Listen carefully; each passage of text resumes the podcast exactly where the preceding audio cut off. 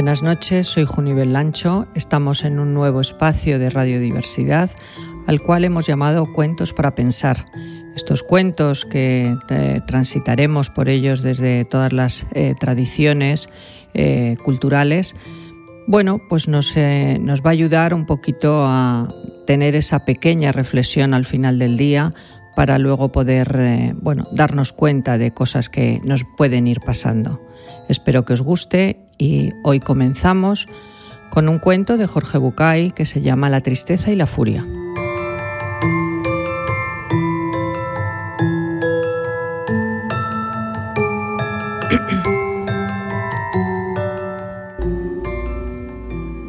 En un reino encantado, donde los hombres nunca pueden llegar, o quizá donde los hombres transitan eternamente sin darse cuenta, en un reino mágico donde las cosas no tangibles se vuelven concretas. Había una vez un estanque maravilloso.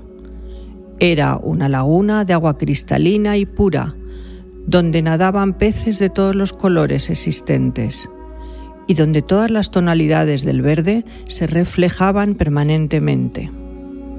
Hasta aquel estanque mágico y transparente se acercaron la tristeza y la furia, para bañarse en mutua compañía. Las dos se quitaron sus vestidos y desnudas entraron en el estanque. La furia, que tenía prisa, como siempre le ocurre a la furia, urgida, sin saber por qué, se bañó rápidamente y rápidamente aún salió del agua. Pero la furia es ciega, o por lo menos no distingue de raramente la realidad. Así que, desnuda y apurada, se puso al salir el primer vestido que encontró. Y sucedió que aquel vestido no era el suyo, sino el de la tristeza. Y así, vestida de tristeza, la furia se fue. Muy calmada, muy serena, dispuesta como siempre a quedarse en el lugar donde está, la tristeza terminó su baño y sin ninguna prisa, o mejor dicho, sin conciencia del paso del tiempo, con pereza y lentamente salió del estanque. En la orilla se dio cuenta de que su ropa ya no estaba. Como todos sabemos, si hay algo que la tristeza no le gusta es quedar al desnudo. Así que se puso la única ropa que había junto al estanque, el vestido de la furia.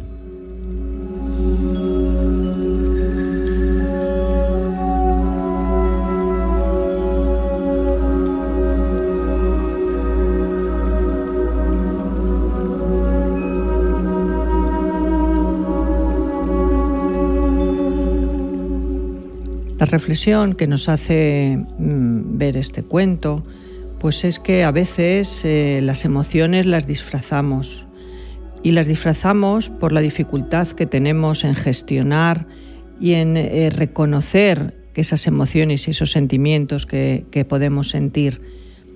Y eso lo que nos hace a veces es, eh, daño.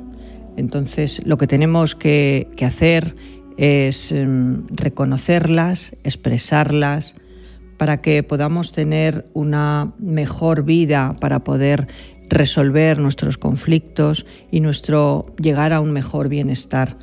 A veces sí que necesitamos que cuando tenemos esta dificultad en expresar emociones y gestionarlas, podemos acompañarnos de una terapia, de un terapeuta, para que nos ayude a reconocer y nos ayude a gestionar Mm, llenándonos de, a veces es difícil, tenemos que esforzarnos, es un compromiso y es decisión de decir, esto mm, no sé qué me está pasando, no sé qué, cómo gestionar estas emociones y sentimientos. Entonces ahí es donde debemos de pararnos y si tenemos que pedir ayuda, pedimos ayuda.